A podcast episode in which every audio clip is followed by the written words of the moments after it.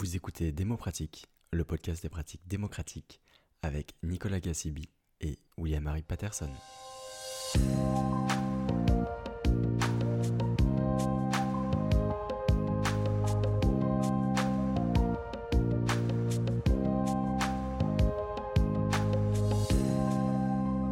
Bonjour à tous et à toutes. Dans ce podcast, nous recevons Loïc Blondiot, professeur de sciences politiques et sociologue de la démocratie. Bonjour Loïc, merci beaucoup de nous accueillir dans ton bureau. Bonjour Nicolas, bonjour William. Notre première question, Loïc, concerne ton parcours professionnel. Comment en es-tu arrivé à étudier la démocratie? En fait, j'ai commencé à, travailler sur la démocratie euh, participative euh, de manière relativement incidente, c'est-à-dire que j'habite dans un arrondissement de Paris, le, 20e arrondissement, qui en 1995 a mis en place des conseils de quartier, et c'était une innovation à l'époque, ce n'était pas obligatoire, et euh, les responsables de, de cette initiative avaient décidé de tirer au sort un certain nombre de conseillers de quartier.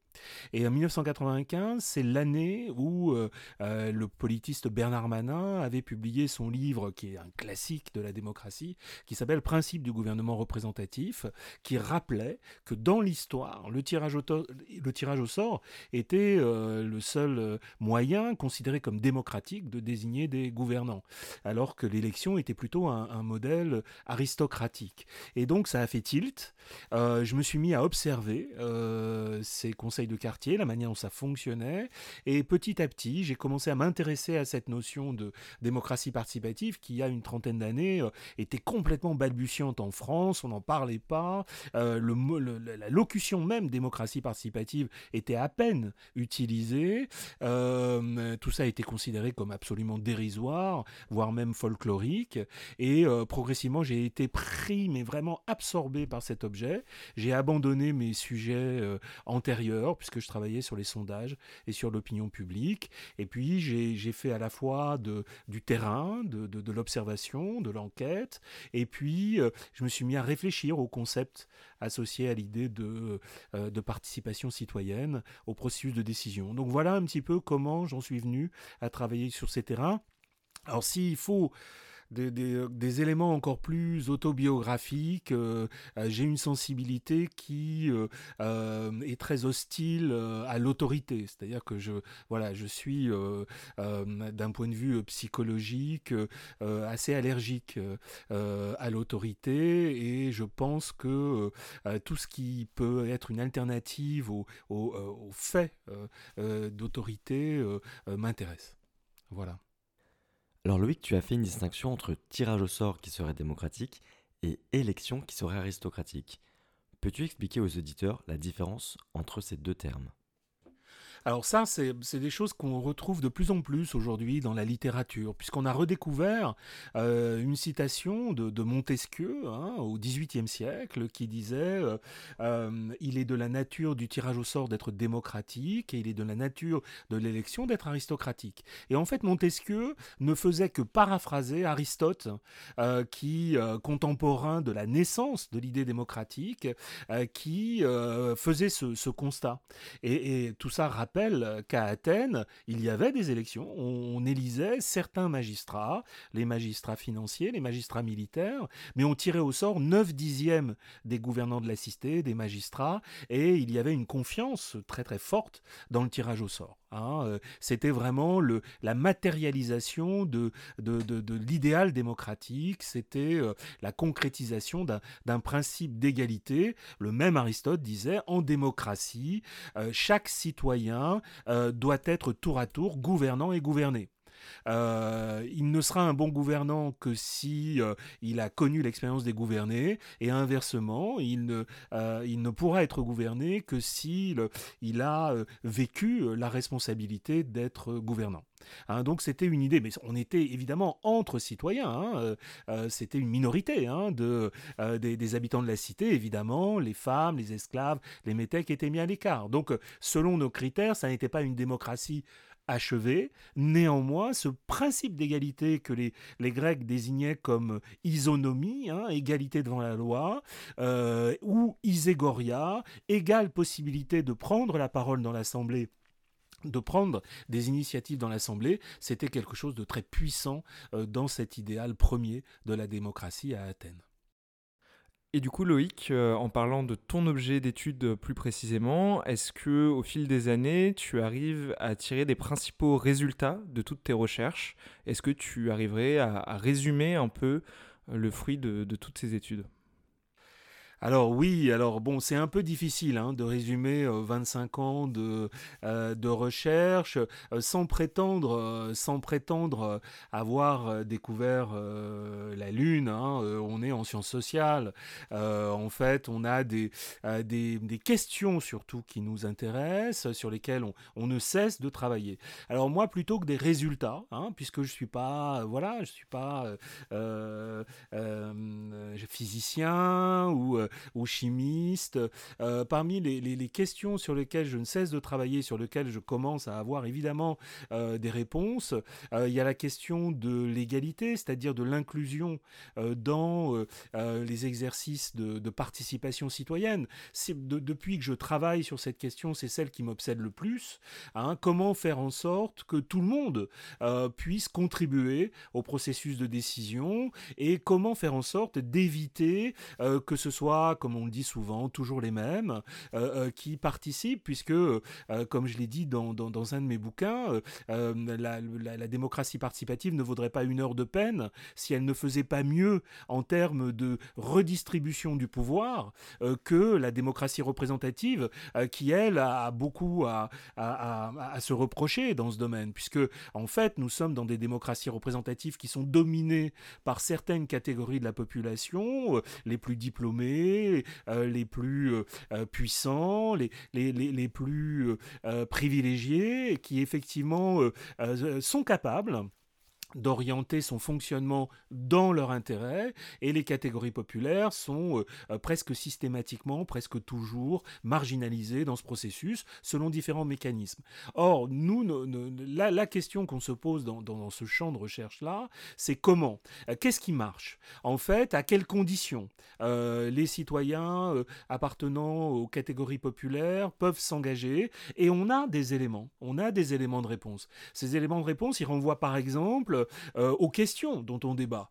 Hein. Il est évident que quand les questions euh, sont immédiatement saillantes euh, pour ces catégories de population, quand il y a à l'horizon des, des, expériences participatives la possibilité d'un changement de leur vie, hein, d'un changement concret de leur vie, il est possible qu'ils participent.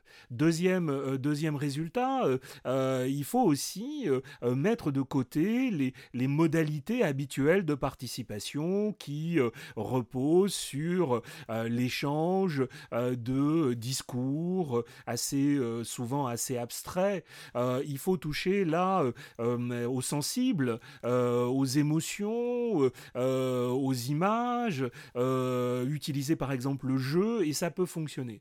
Et puis, dernier élément, notre conception de la démocratie est souvent assez individualiste, c'est-à-dire que on va s'adresser à des individus et escompter que ces individus se politisent, etc. Or, l'expérience politique de base, c'est une expérience collective, c'est une expérience de groupe.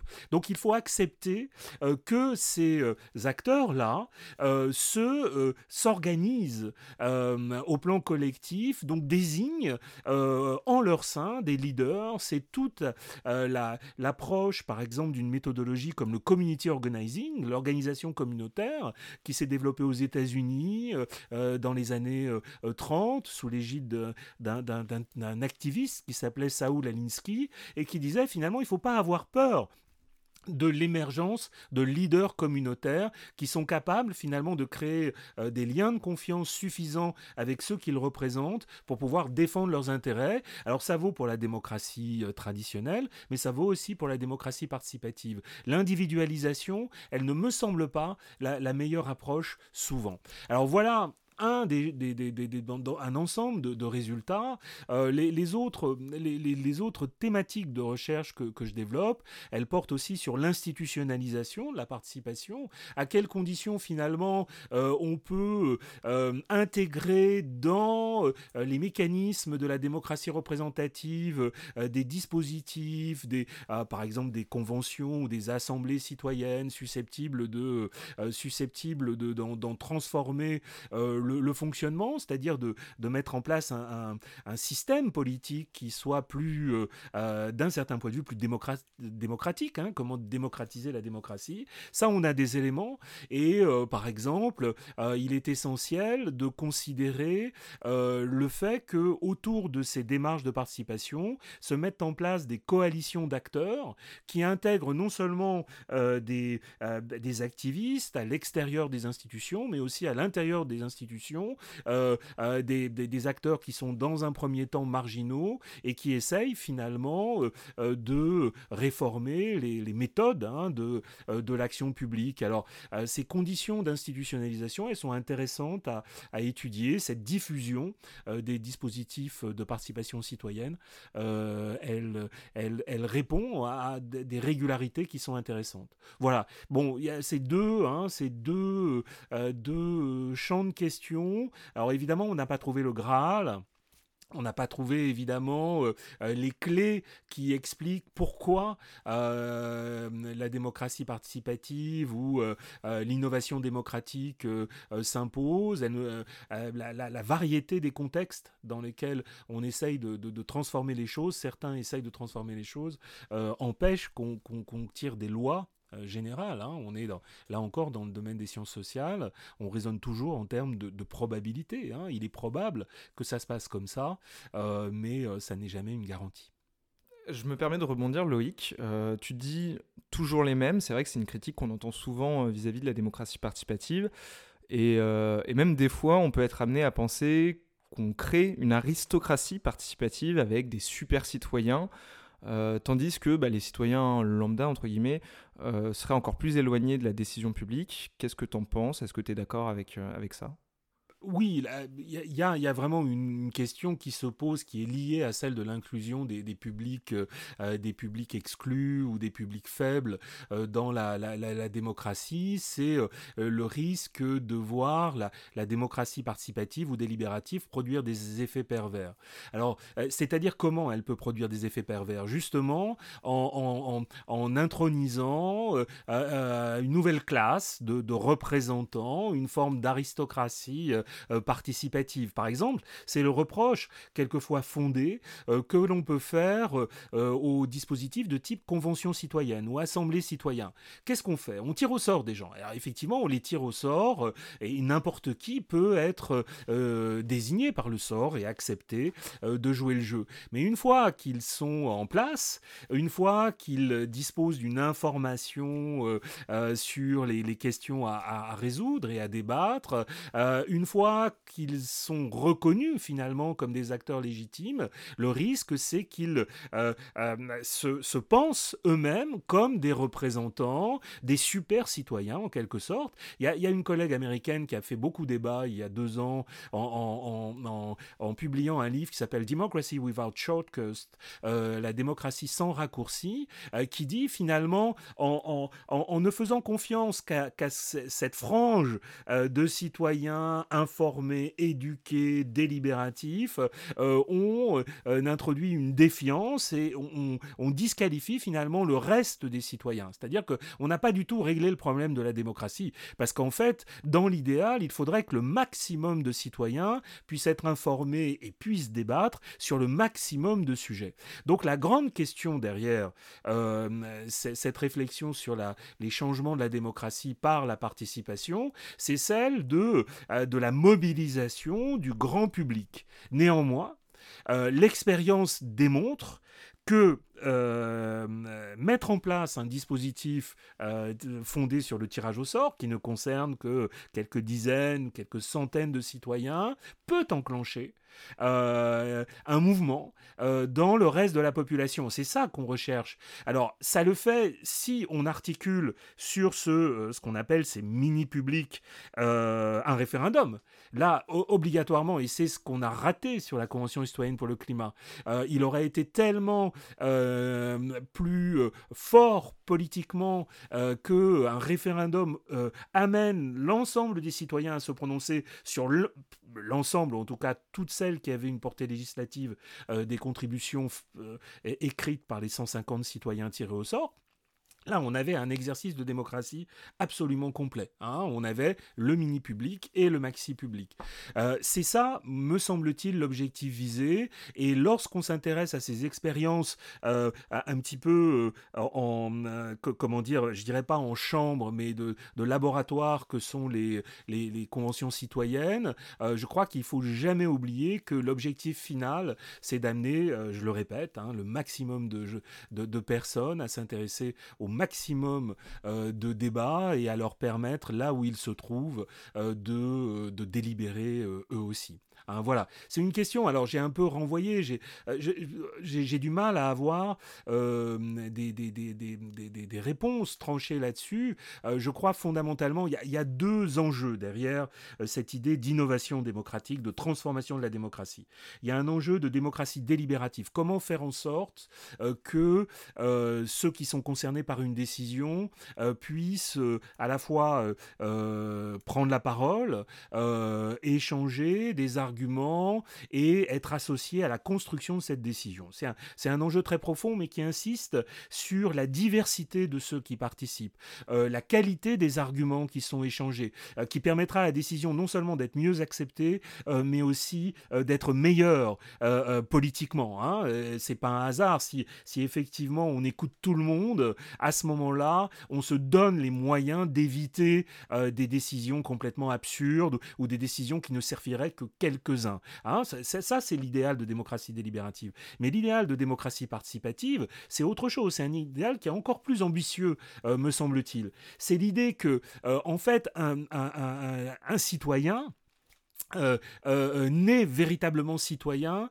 que s'il a la possibilité de s'engager dans l'espace public, que si la, la possibilité euh, de, euh, dirait Anna Arendt, de se révéler dans cet espace public, c'est-à-dire de découvrir finalement euh, qui il est. en fait, la, participation, ça devrait être une composition, une, un élément de la condition humaine. Hein. En fait, elle ne se réduit pas au travail, elle ne se réduit pas à la consommation, elle ne se réduit pas à la sphère du, privé, elle devrait s'étendre à la sphère publique. Et progressivement, cette sphère publique, euh, euh, cette condition politique, elle s'est elle s'est rétractée euh, et nous avons perdu nos réflexes de citoyens. Nous ne savons plus comment coopérer avec les autres, comment débattre avec les autres. En fait, on est des citoyens atrophiés d'un certain point de vue et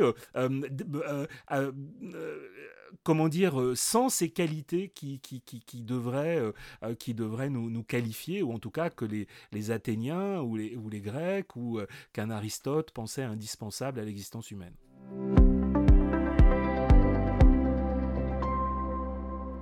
Tu as créé le parcours ingénierie de la concertation dans le master affaires publiques de sciences politiques de l'université Paris Sorbonne. On a réalisé ce master avec William en 2013-2014. Comment as-tu eu l'idée de créer ce master et quels en sont les objectifs aujourd'hui?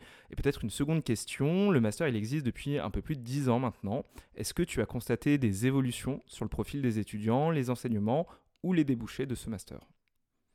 Alors, comment j'ai créé le, master ingénierie de la concertation, alors qui, est, était d'abord à la Sorbonne, à Paris 1, euh, associé ou euh, une des composantes du master affaires publiques, et maintenant on a changé depuis cette année le titre de, euh, du master générique, et il s'appelle Transformation et démocratie contemporaine. Et en fait, dans ce master, il y a, y a, un parcours ingénierie de la concertation, mais il y a aussi un parcours transition écologique, un parcours action publique territoriale, et effectivement, ce qui est en jeu dans ce ce, master, c'est effectivement une préparation et, une réflexion aux, grands enjeux euh, euh, des, euh, de, transformation des démocraties contemporaines. Alors comment j'en ai eu l'idée, ça je ne sais pas. Je ne sais plus parce que effectivement, il n'y a pas d'équivalent.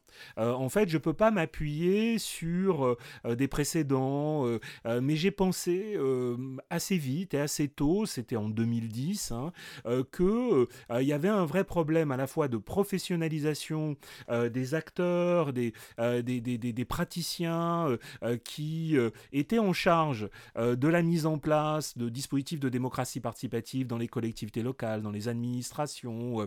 je trouvais qu'effectivement, on avait souvent tendance à aller chercher bah, ceux qui n'étaient pas du tout qualifiés pour le faire, ou, ou alors on, on pensait qu'un stagiaire pourrait faire l'affaire. donc il y avait une sorte de, dévalorisation des compétences nécessaires ou de sous-estimation des compétences nécessaires pour animer, pour concevoir, pour animer la, la, démocratie participative. Donc ça, c'est une conviction profonde. Je l'ai proposé aux, responsables du master. Il s'est trouvé que j'ai été élu à la Sorbonne à ce moment-là et on a créé ce master.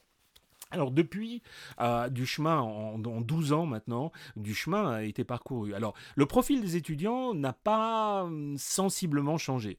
Euh, il s'est sûrement diversifié maintenant que le master est un peu plus connu, euh, mais il est très divers. On a des gens qui viennent de l'urbanisme, des gens qui viennent de l'environnement, on a des juristes, on a des, des gens, bon voilà, des gens qui ont déjà un parcours et qui veulent le, le, parachever par, par une année universitaire. mais euh, il a une constante, c'est que ce sont des gens qui croient en la démocratie participative et c'est déjà un des critères principaux pour moi de, sélection des étudiants. Euh, j'ai toujours dit aux étudiants que euh, l'impératif était qu'ils aient une très forte sensibilité, une très forte envie que ces pratiques se développent et soient de plus en plus légitimes parce que c'était un métier qui, a fortiori au démarrage, était particulièrement difficile à, aborder, voire même à, construire, parce que ce master a participé à la construction euh, de, de, cette, alors on peut pas dire de profession, mais en tout cas de ce, de, type de, euh, de, qualification ou de, métier. Alors il fallait vraiment avoir le, vraiment le, une conviction profonde, parce que le risque est évidemment qu'on soit déçu, et, beaucoup d'étudiants qui euh, prennent leur première fonction dans une collectivité locale, une administration, voire même des, agences spécialisées dans ce domaine, euh, bah, ils tombent, de très haut, hein, euh, euh, parce que ça n'est pas comme ça devrait être, parce que quelquefois on a affaire à de la pseudo-participation, donc ils, sont amenés à en, rabattre beaucoup. Donc il faut euh, d'autant plus se battre, d'autant plus être armé euh, politiquement hein, euh, pour imposer l'importance et la légitimité de, de ces démarches à des gens qui n'en veulent pas, ou qui n'y croient pas, ou qui sont obligés d'en faire et qui n'en auraient jamais fait si ils en avaient eu la, la possibilité. Donc ça, c'est un point important. Ce qui a changé aussi, c'est évidemment l'ouverture du marché du travail.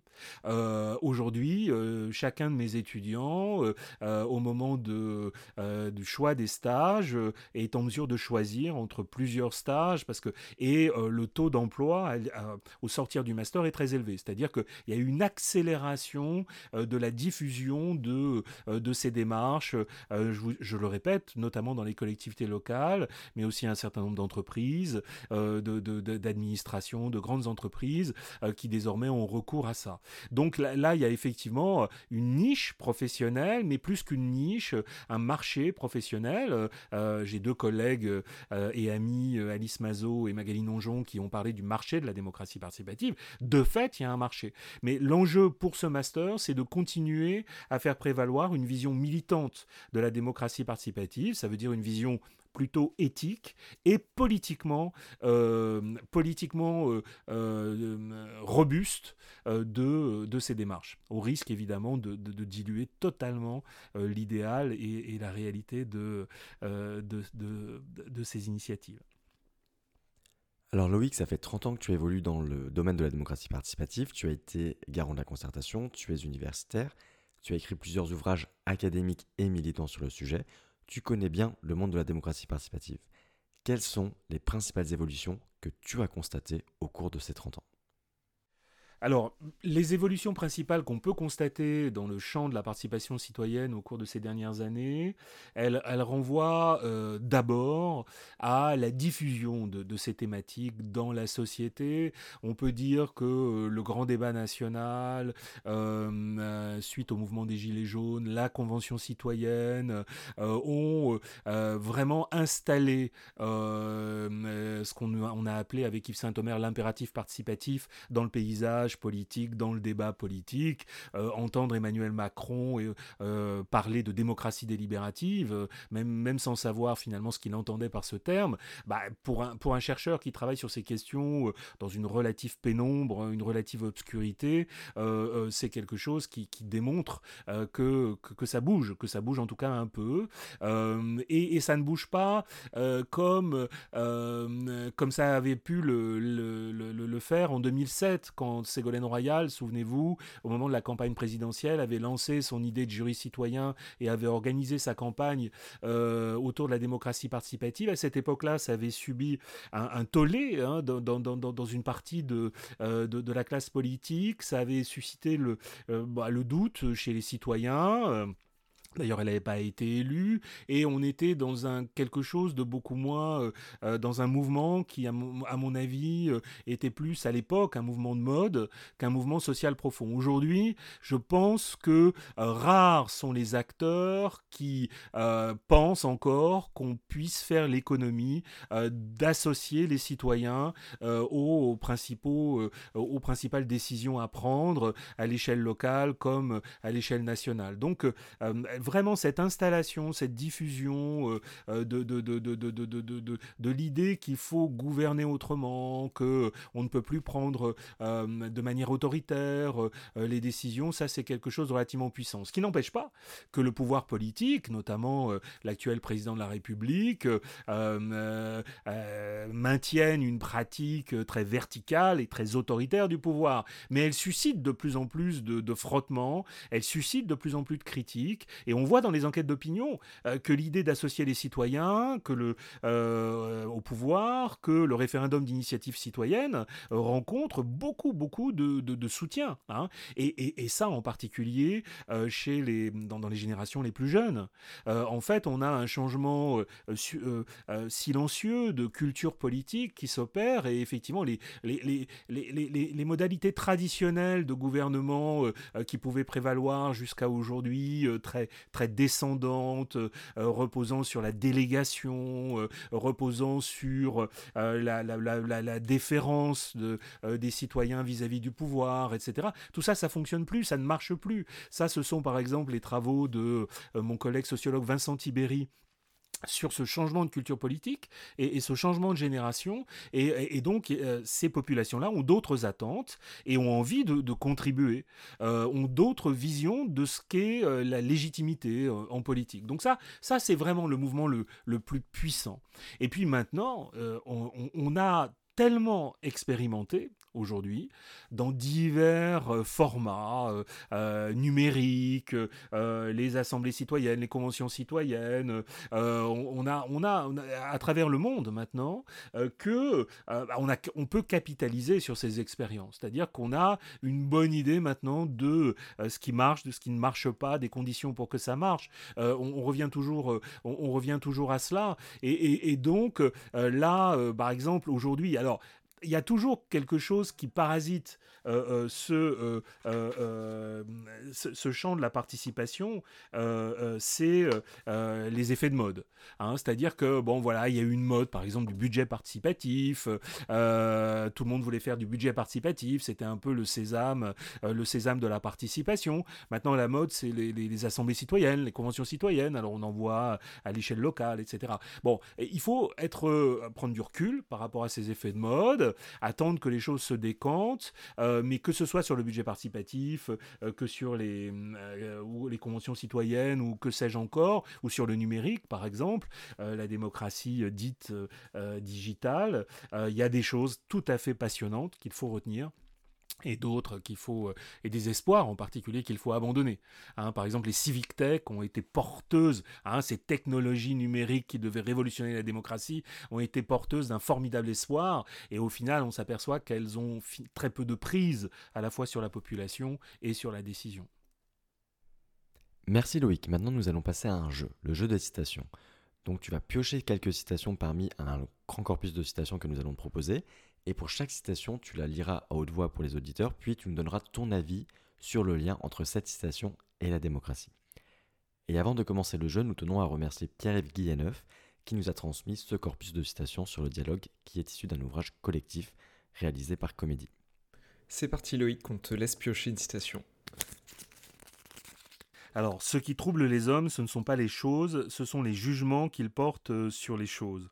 Alors oui, alors évidemment là c'est une, euh, citation d'Épictète hein, euh, euh, qui, selon, mes souvenirs, est un philosophe stoïcien et qui rappelle quelque chose d'absolument essentiel pour la conduite de, ses affaires personnelles la conduite des affaires humaines, qui est que ce sont les représentations hein, de la réalité qui nous émeuvent, euh, qui quelquefois nous attristent, euh, euh, et ce n'est jamais la réalité elle-même. Hein.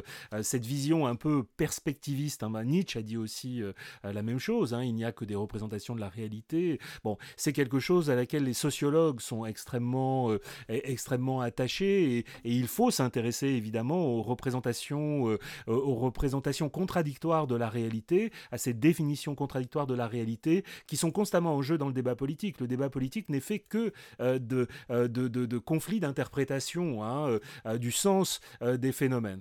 Et, et, pourquoi pas d'ailleurs hein, Il n'y a pas de réalité politique. en fait, nous sommes aujourd'hui beaucoup plus aristotéliciens ou stoïciens, même si ça n'est pas du tout la même chose, que platoniciens. Pour, pour Platon, il n'y avait qu'une seule réalité, hein, elle était comme ça dans le ciel des idées, et seuls certains pouvaient y accéder, ce qui euh, fondait selon lui le gouvernement des philosophes. Hein, puisque les philosophes étant les plus éduqués euh, et, ceux qui avaient déjà ce sens inné auraient un rapport à la vérité ou à la réalité qui serait différent. Aujourd'hui, tout ça se débat.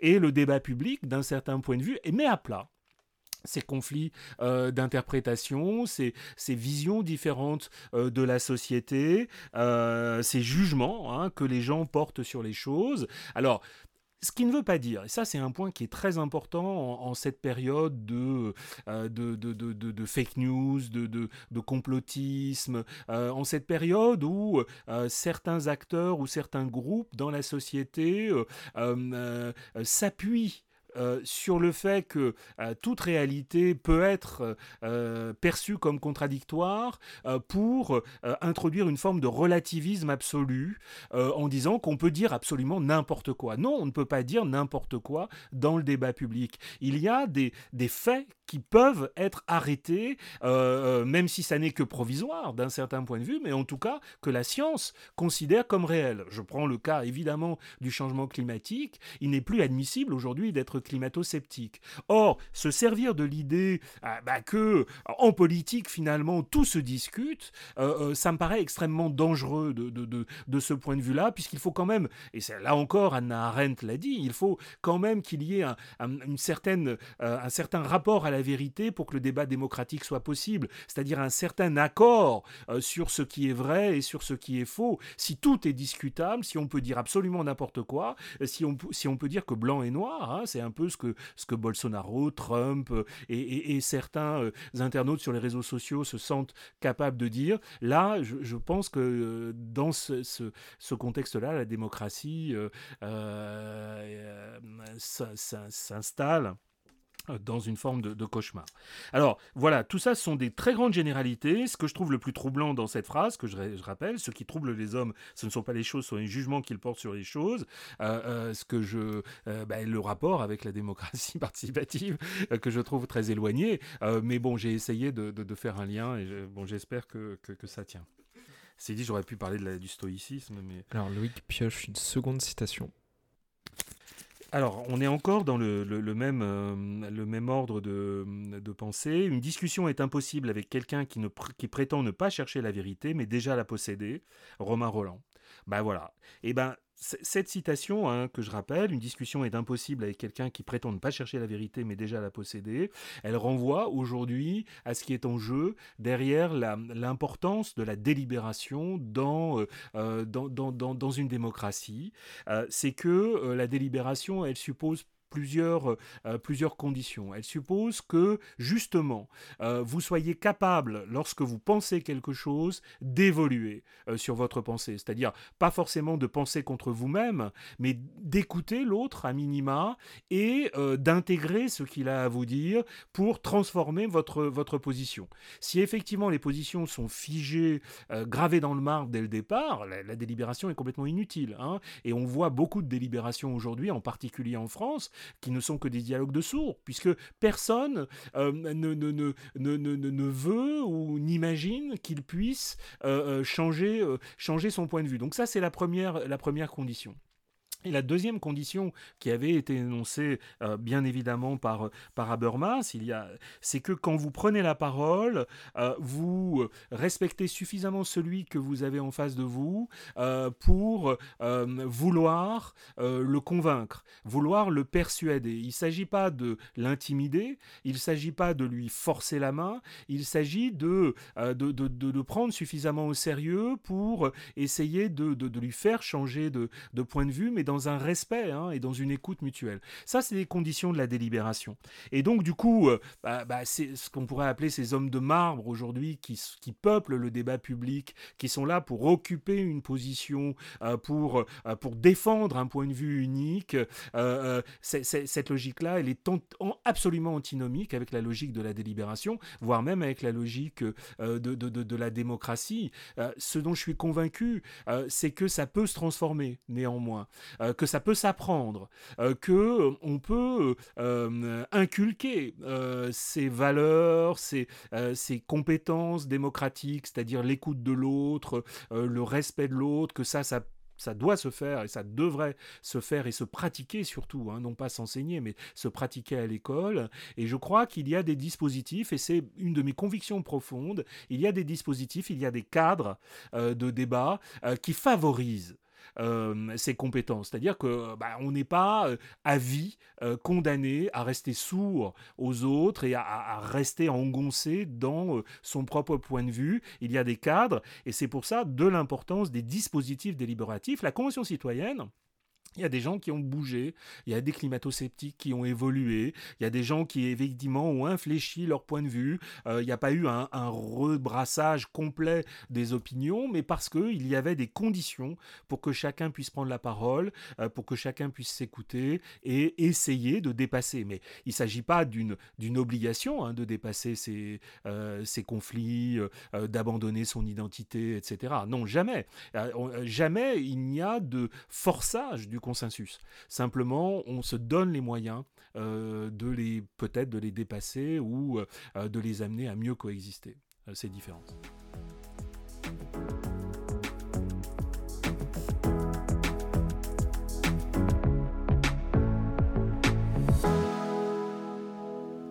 On passe désormais aux questions signatures. Ce sont les questions qu'on pose à l'ensemble de nos invités. La première est double. Comment définis-tu la démocratie, Loïc? Et puis, est-ce que tu peux nous raconter une anecdote sur une démarche de participation citoyenne qui t'a particulièrement marqué, fait réfléchir, bouleversé ou conforté dans ta vision de la démocratie? Alors, je peux, je peux répondre aux deux questions, mais euh, sans forcément les, les lier l'une à l'autre. Alors, ma définition de la démocratie, elle est, très simple, elle est, classique, et je ne cesse de la remettre euh, euh, sur le tapis quand on, me le demande. La démocratie, c'est trois choses. Hein, euh, trois choses. D'abord, c'est un principe d'égalité de pouvoir et, et d'influence dans la société, et qui peut se résumer dans la phrase suivante. La démocratie, c'est l'égale possibilité pour chaque citoyen d'influencer la décision collective. Ça, point barre. D'un certain point de vue, c'est quand même le principe cardinal. Deuxième élément, le deuxième composant de la démocratie, c'est euh, la protection des, libertés euh, euh, de chacun, liberté individuelle, liberté collective, qui conditionne finalement le, fonctionnement de la démocratie et, donc protection des minorités, protection des, des individus.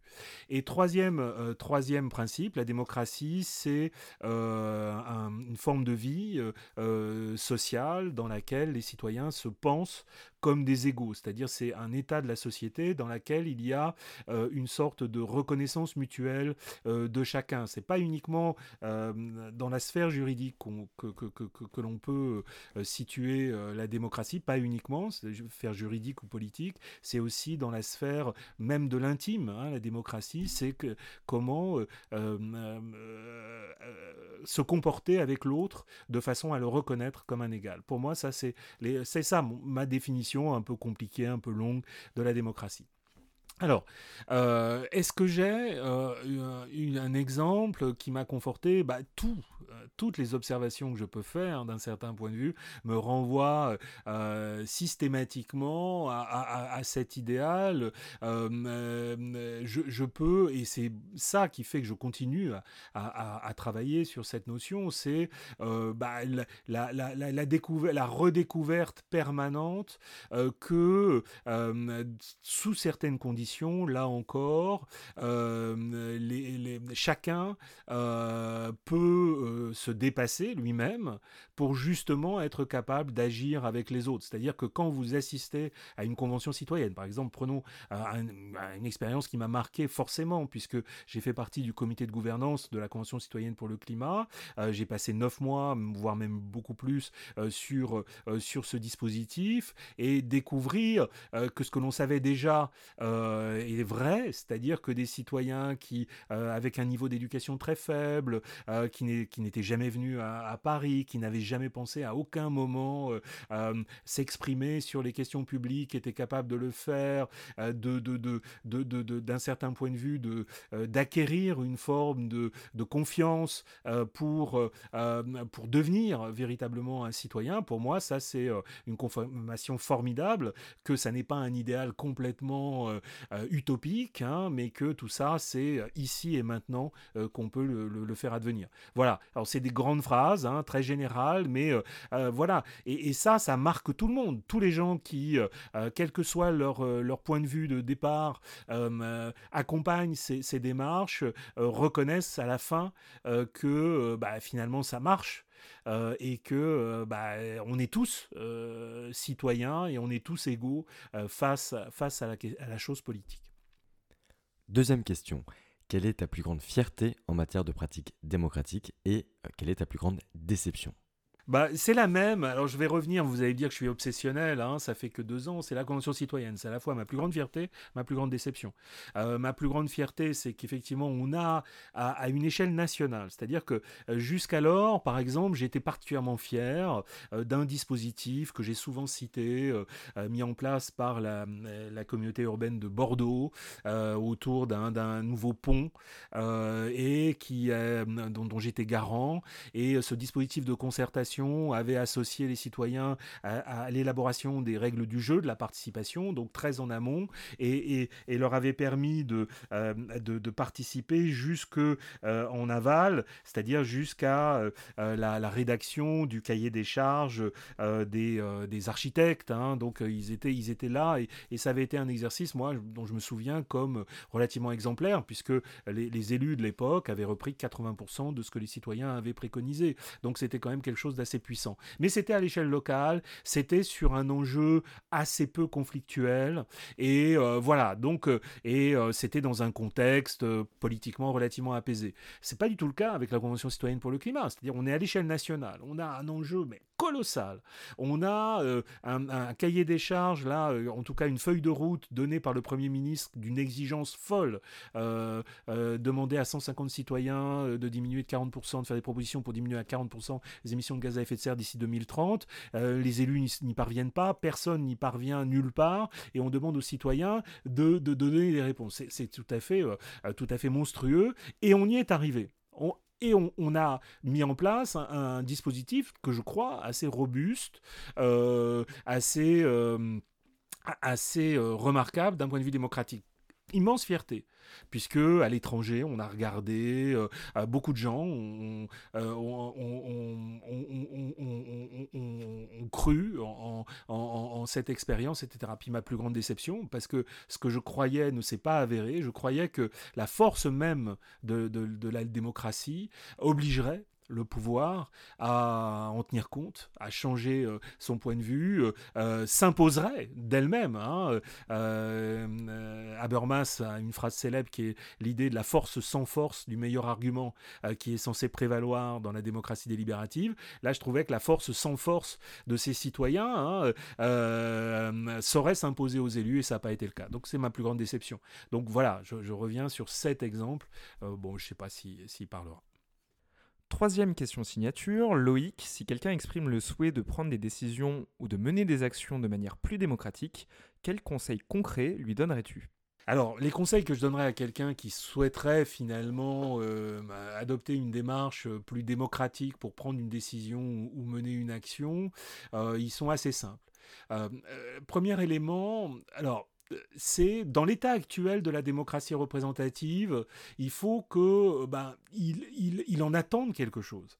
C'est-à-dire que, euh, grosso modo, euh, euh, faire appel aux citoyens, mettre en débat la décision, ça doit répondre à quelque chose comme bah, le, sentiment chez celui qui, qui est en charge du pouvoir qu'il n'a pas déjà la solution, parce que s'il pense qu'il l'a déjà, s'il pense que finalement sa solution est la meilleure et doit s'imposer au regard de ses propres principes, de ses engagements électoraux, la remettre en débat euh, me paraît euh, euh, devoir mener systématiquement à un malentendu. Hein, parce que les citoyens vont croire qu'effectivement les choses pourront changer alors que lui ne veut pas changer. Et donc, d'abord, cette, nécessité, il faut qu'il y ait cette nécessité. Alors, ce qui ne veut pas dire qu'à certains moments, il ne faut pas institutionnaliser la démocratie participative, donc la rendre obligatoire. C'est-à-dire qu'il y ait, par exemple, c'est tout l'esprit de la législation sur le débat public en France, lorsque vous faites des très grands projets qui auront un impact significatif sur l'environnement, là, il faut mettre en débat, quelle que soit euh, l'urgence, la nécessité du projet, il faut le faire quand même, parce que c'est trop grave d'un certain point de vue, et, voilà, en tout cas, il faut au moins que les citoyens soient, informés.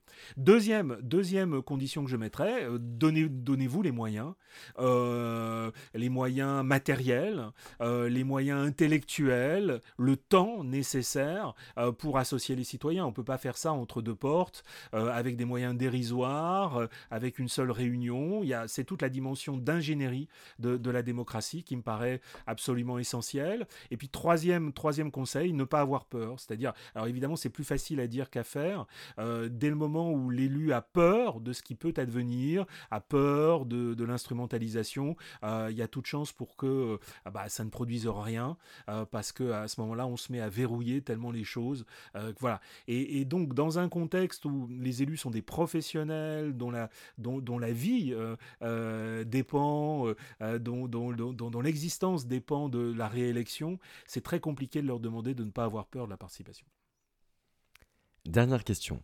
As-tu une ressource à conseiller à nos éditeurs curieux qui veulent en apprendre plus sur la démocratie? Ça peut être un livre, un documentaire ou un site internet pour les citoyens qui veulent en savoir plus sur la démocratie euh, participative euh, et sur la démocratie en général, bah, je leur dirais, comme je le fais à, des promotions successives d'étudiants, euh, je leur conseillerais de, lire ce, livre séminal de, Bernard Manin que j'ai cité au tout début de notre entretien, qui s'appelle Principe du gouvernement représentatif. C'est un livre qui ouvre les yeux, qui est clair, qu'il ne faut pas complètement surinterpréter aussi, parce que beaucoup beaucoup de gens voient dans ce livre une sorte d'apologie du tirage au sort euh, contre, euh, euh, contre l'élection, alors que c'est pas du tout l'intention de, Bernard Manin, mais au moins il nous éclaire sur la nature, sur l'histoire et sur la nature même de notre régime, qui a beaucoup de qualités, qui par certains aspects est démocratique, soyons clairs, hein, qui est une forme bah, qui, a, qui, a, quand même quelques titres à faire valoir, mais qui n'est pas une démocratie complètement achevée. Hein, et donc donc, bah, pointer ça, pointer ce, ce manque dans notre système politique et dans notre vision de la démocratie, je trouve que c'est utile, donc bah, j'y renvoie. Loïc, merci beaucoup de nous avoir reçus dans ton bureau et merci pour cet échange passionnant. Merci à vous, Nicolas et, William. Chers auditeurs, à très bientôt pour un nouvel épisode du podcast Démo Pratique.